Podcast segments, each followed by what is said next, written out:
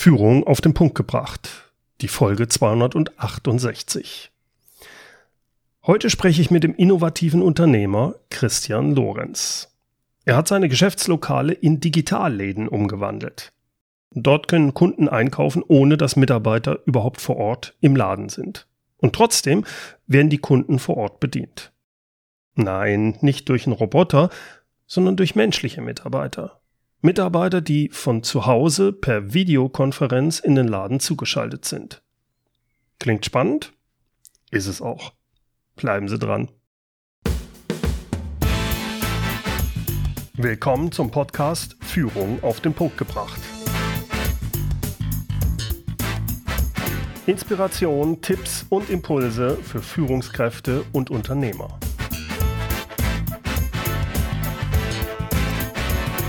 Mein Name ist Bernd Gerob. Ich bin Gründer der Online-Leadership-Plattform und des Leadership Intensive Mentoring-Programms für Unternehmer. Satya Nadella, der CEO von Microsoft, der soll gesagt haben, in den nächsten zehn Jahren werden wir an einem Punkt sein, an dem nahezu alles digitalisiert wird.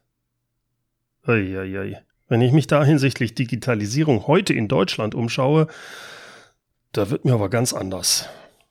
Ich denke da als erstes an schlechtes Internet, äh, falsch verstandener Datenschutz und bürokratische Strukturen in Schulen und Behörden.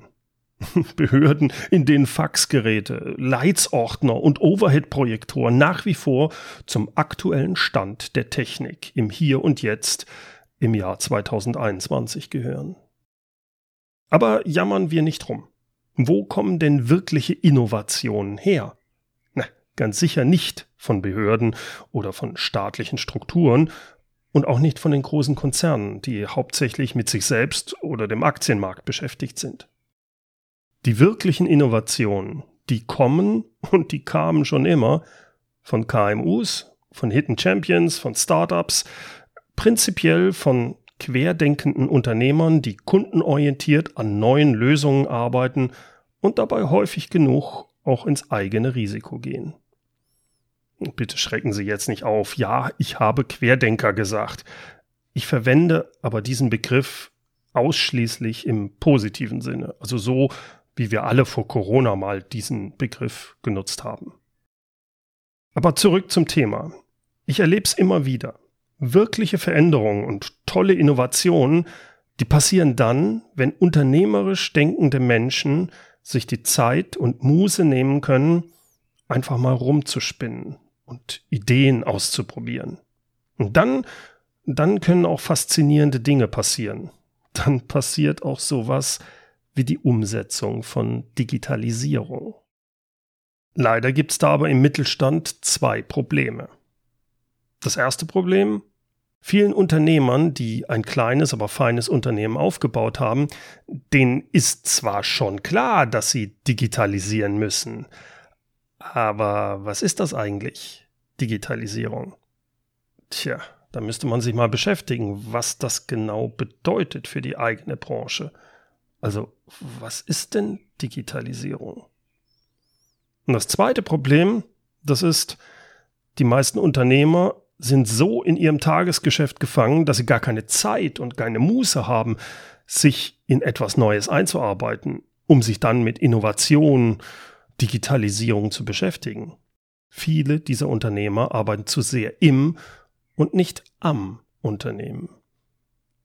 Jemand, der das für sich erkannt hatte und konsequent beide Probleme für sich gelöst hat, das ist der Unternehmer Christian Lorenz. Ich habe ihn im Jahr 2014 kennengelernt. Er war der erste Teilnehmer meiner Online-Leadership-Plattform damals. Und im Laufe der Jahre haben wir immer mal wieder uns getroffen meistens auf einem der Präsenztreffen der Leadership-Plattform. Mich hat an ihm immer fasziniert, welche innovativen Ideen er nicht nur hatte, sondern auch in seinem Tagesgeschäft dann mehr und mehr umgesetzt hat. Christian hatte sein Unternehmen Tintenfuzzi 1999 gegründet. Statt teurer Original-Nachrüstpatronen und Tonerkartuschen der üblichen Hersteller da bietet er alternative Produkte, die jedermann für seinen Drucker nutzen kann. Seine Toner und Patronen sind umweltverträglich gebaut, ressourcenschonend produziert, mit hoher Qualität und dabei sind sie auch noch preiswert. Er verkauft über mehrere Läden im süddeutschen Raum, liefert aber auch deutschlandweit. Ja, ich bin auch Kunde von ihm. Im Laufe der letzten Jahre hat er sich und sein Unternehmen so aufgestellt, dass er hauptsächlich am und weniger in seinem Unternehmen arbeitet. Und deshalb war es ihm auch möglich, sich in den letzten zwei Jahren intensiv damit zu beschäftigen, wie er seine Läden ohne Mitarbeiter vor Ort betreiben kann. Was bedeutet das für die Verkaufs- und Lieferprozesse? Welche Technik ist geeignet, um das umzusetzen? Und welche gesetzlichen Vorgaben muss man dafür einhalten? Und so weiter. Nachdem bereits Zeitung, Radio und Fernsehen über ihn und seinen innovativen Digitalladen berichtet haben, wollte auch ich ihn zu seinen Erfahrungen mit diesem Digitalladen, dem Geschäftslokal ohne Mitarbeiter, interviewen. Deshalb freuen Sie sich jetzt auf ein spannendes Gespräch mit Christian Lorenz mit dem Spitznamen Tintenfuzzi. Christian, du als langjähriger Unternehmer, äh, was war und vielleicht ist auch noch für dich die größte Herausforderung, wenn es um die Führung von Mitarbeitern geht? Ja, da habe ich mir eigentlich sehr lange Gedanken gemacht. Am allerwichtigsten ist es, dass die Einstellung aller Mitarbeiter zum Kunden überall gleich ist. Also jeder Mitarbeiter muss die gleiche Einstellung haben und die heißt bei uns, Mitarbeiter muss begreifen, dass nicht ich als Unternehmer derjenige bin, der das Gehalt zahlt, sondern der Kunde, der in den Laden kommt und dort sein sauer verdientes Geld lässt. Ja, das ist derjenige, der zahlt das Gehalt des Mitarbeiters. Und wenn alle das verinnerlicht haben, ja, dann gucken auch alle in die richtige Richtung und sind eigentlich in Sachen Führung die Probleme komplett aus der Welt geschaffen, weil die Mitarbeiter so eine Art Eigenverantwortung entwickeln, selber entwickeln und in den meisten Entscheidungen dann auch die richtige Entscheidung aus dem Bauchgefühl rauskriegen, ohne gleich den Chef jedes Mal zu konsultieren. Also ich kenne viele Unternehmen, bei denen die Mitarbeiter entweder überhaupt keine Entscheidung treffen wollen, weil sie einfach Angst haben, ja, dann praktisch äh, vom Chef eine auf den Deckel zu bekommen oder einfach ja, mehr oder weniger die Klappe halten. Ja. Und bei uns ist es so, wir haben dann ein Fehlermanagement, falls es doch mal zu einer Fehlentscheidung kommt, die ja ab und zu auch mal vorkommt, kein Problem, dann äh, bereiten wir die Fehler auf, sachlich einmal in der Woche und auch meine Fehler, ich bin auch nicht ganz unfehlbar. Wir setzen uns da zusammen und sagen, okay, wie hätten wir es das nächste Mal besser machen können? Und insofern läuft die Führung bei uns eigentlich fast von allein. Jetzt kenne ich dich ja schon länger. Du warst ja der Erste in der Online-Leadership-Plattform damals. Äh, hast du da die Sachen so für dich mitgenommen, sodass du das so führst wie jetzt? Was war da so der Kernpunkt, den du selbst mitgemacht hast, wo du dich verändert hast? Äh, Nummer eins, ich habe sehr viel die Podcasts am Anfang gehört.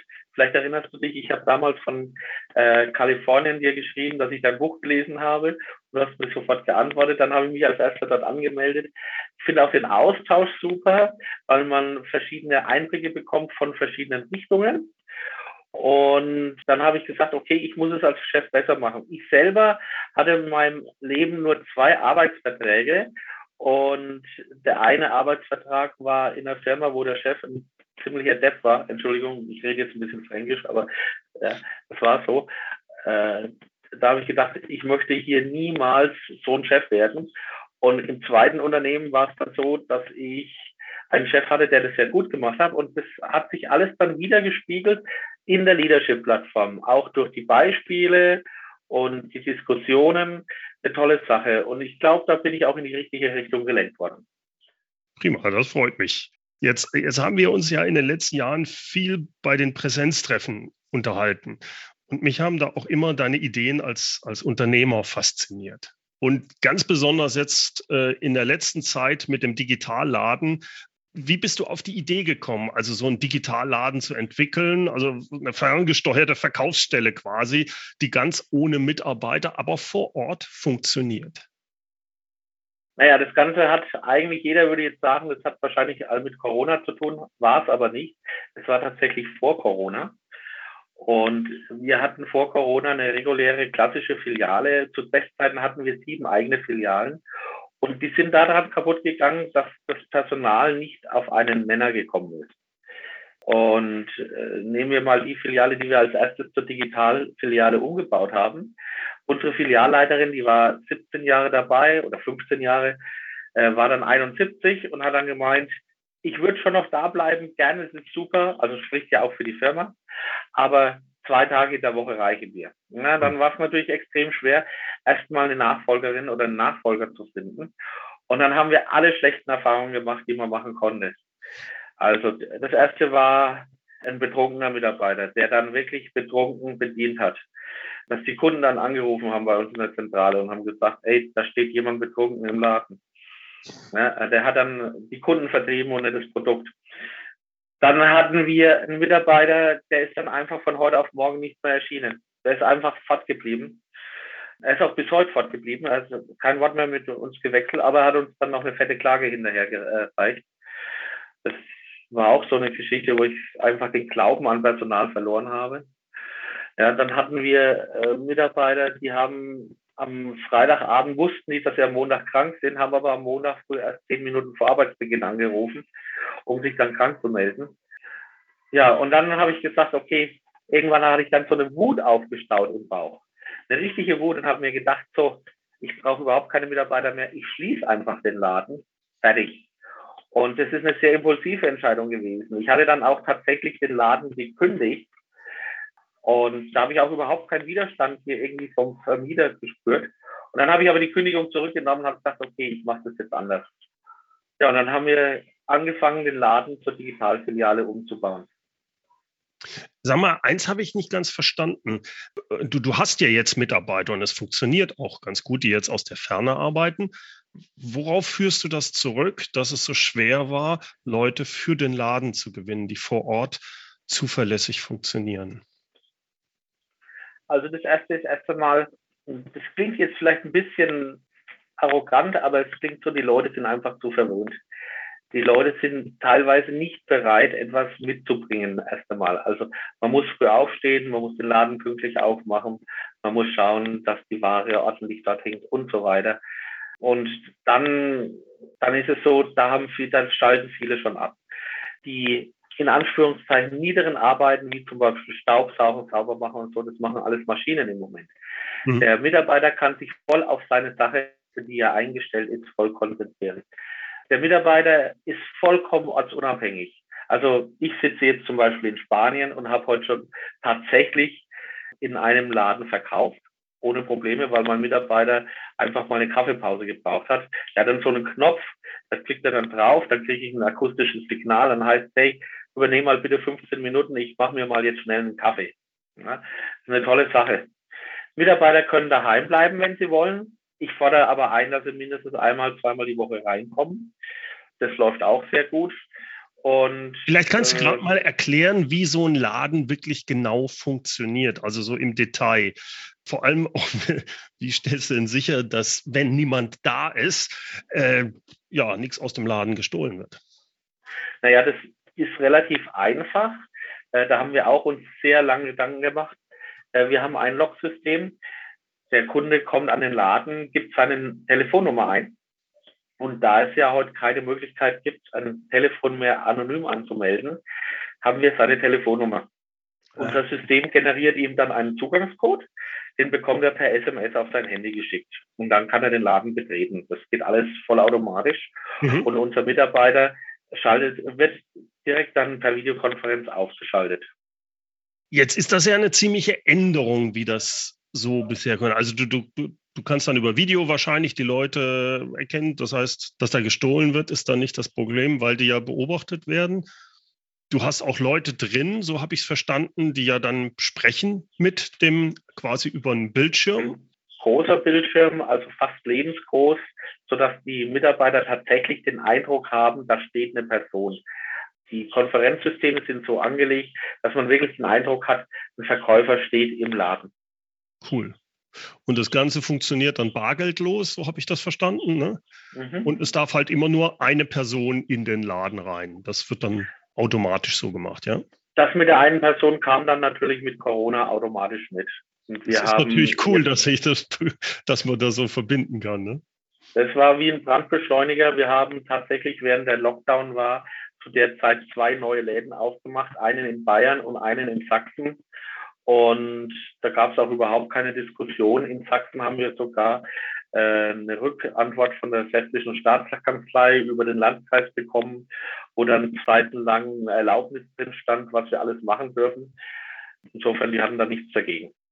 Was, was ich mich jetzt frage, ist, äh, jetzt hast du ja viele Stammkunden auch gehabt. Äh, wie ist das denn bei denen angekommen?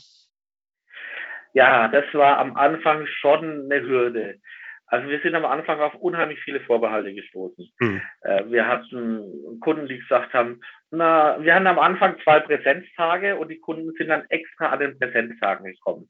Dann habe ich gesagt, warum kommen Sie denn nicht, äh, Sie können doch jederzeit kommen, es ist doch kein Unterschied. Dann sagen die, ja, ich weiß nicht, ich habe kein iPhone, sagen Sie brauchen noch kein iPhone, Sie brauchen ein uraltes Telefon, das kann auch 30 Jahre sein. Ja, aber ich habe lieber Sie da. Habe ich gesagt, Sie haben mich ja auch da oder meinen Kollegen an der Videokonferenz.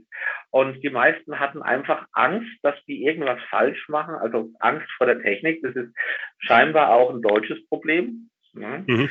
Und dann hatten die meisten Angst, dass sie von der Maschine oder einem Automat bedient werden, weil sich ja niemand im Laden befindet. Man kommt an den Laden, der ist hell erleuchtet. Mhm. Man schaut rein, da steht keiner drin. So, jetzt denken die, hm, was mache ich jetzt? Ja, und dann die Überwindung, jetzt einmal seine Telefonnummer einzugeben. Das war eigentlich das Einzige. Und, aber wenn der Kunde das ein einziges Mal gemacht hat, dann ist er daran gewöhnt und weiß, wie es ist. Ich hatte da eine ältere Dame, 82, und die ist dann reingekommen und letzte Woche war sie wieder da und dann sagt sie, ach, ich komme jetzt immer wieder her, weil es so toll ist. Ich bin jetzt, glaube ich, heute schon das fünfte Mal da. Das ist so einfach. Na, das sage ich, sehen Sie, viele Ihrer Altersgenossen, das sollte jetzt nicht diskriminierend sein, aber die haben da einfach ein Problem mit. Ne? Ja. Am Anfang hatten wir dann auch noch so Probleme wie, da war ein Plakat, da stand dann drauf, geben Sie Ihre Telefonnummer ein. Dann haben die Leute doch tatsächlich ihre Heimtelefonnummer eingegeben, also nicht vom Handy, obwohl dort stand, geben Sie Ihre Handynummer ein. Ja. Also wenn da 20 Leute vom Land äh, waren und wollten rein, die Männer sind alle wieder gegangen, die Frauen sind alle reingekommen weil Frauen einfach da lesen, was da steht und Männer, Männer haben einfach so, wahrscheinlich sind ein bisschen beleidigt, wenn sie es nicht gleich kapieren oder so.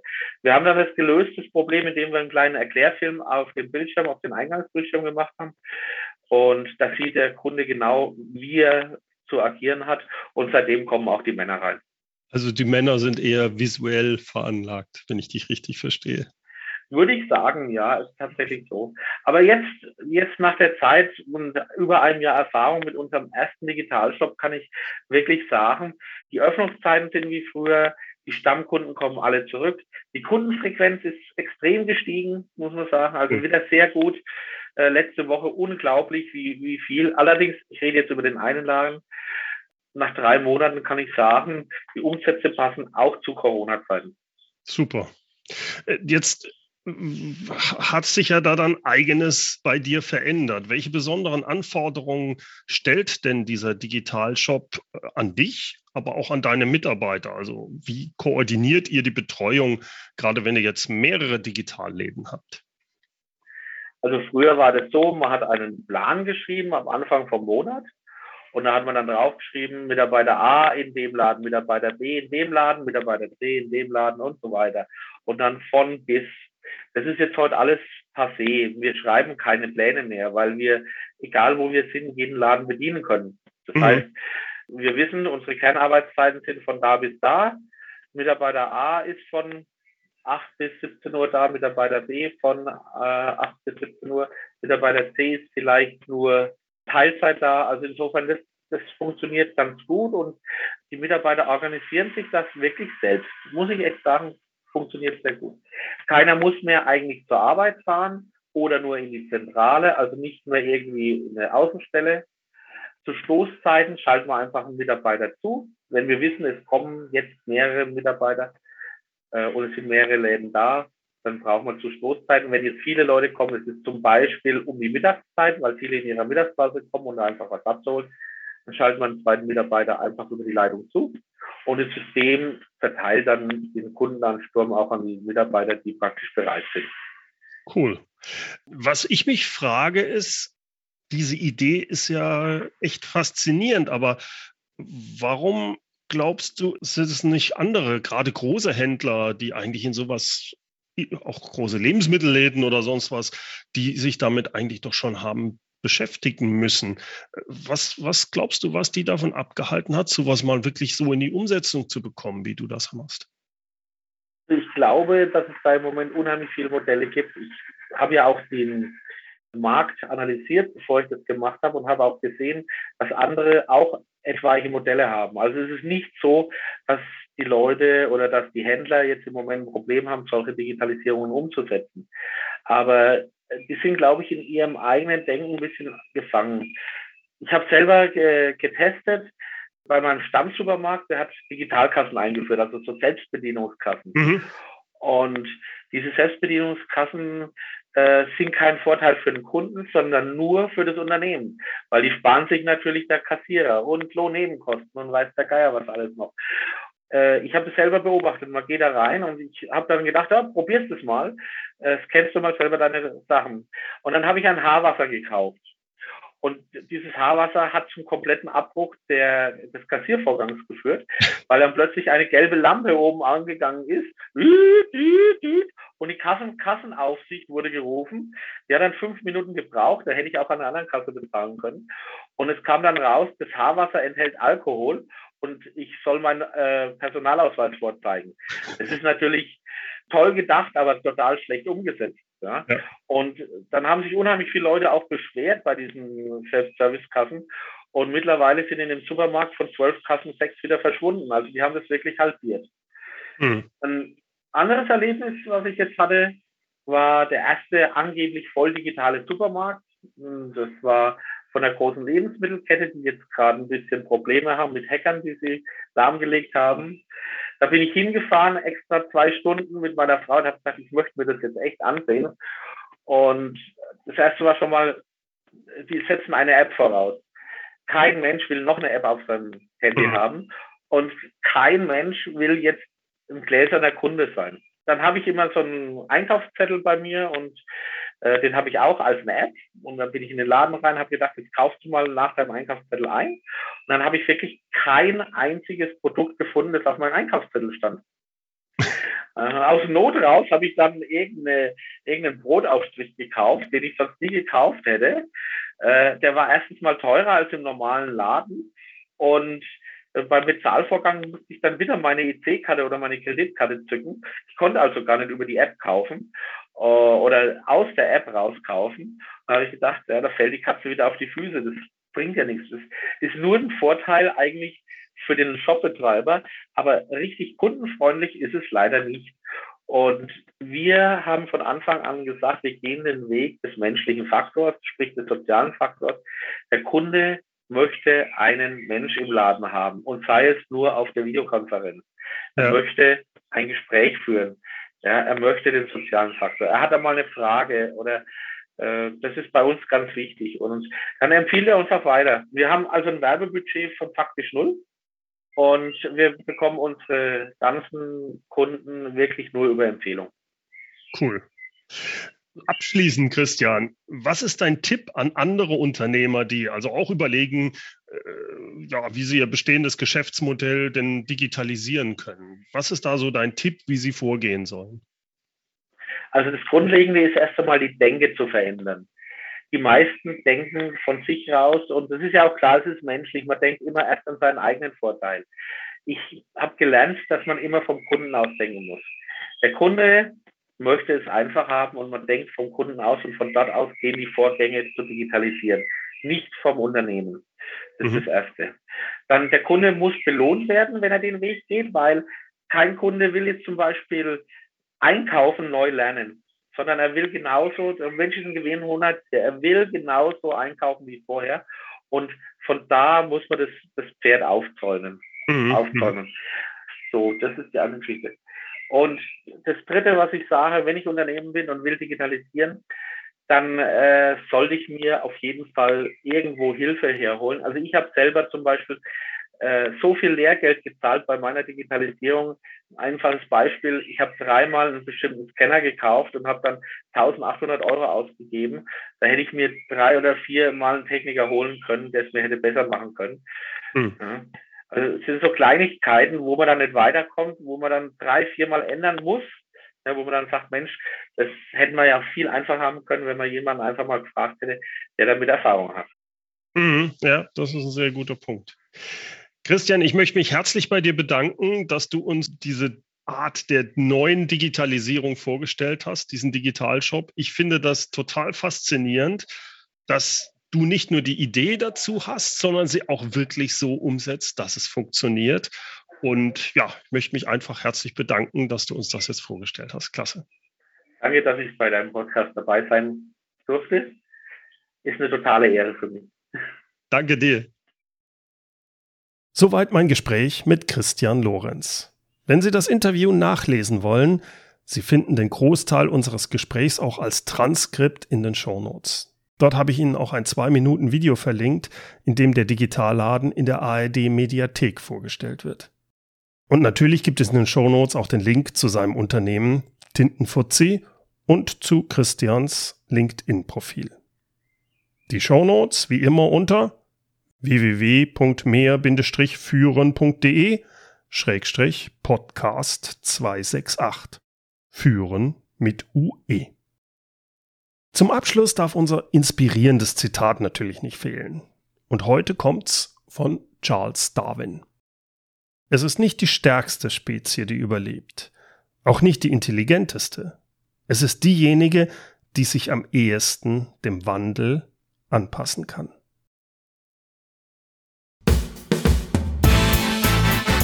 Herzlichen Dank fürs Zuhören. Mein Name ist Bernd Gerob und ich freue mich, wenn Sie demnächst wieder reinhören, wenn es heißt Führung auf den Punkt gebracht.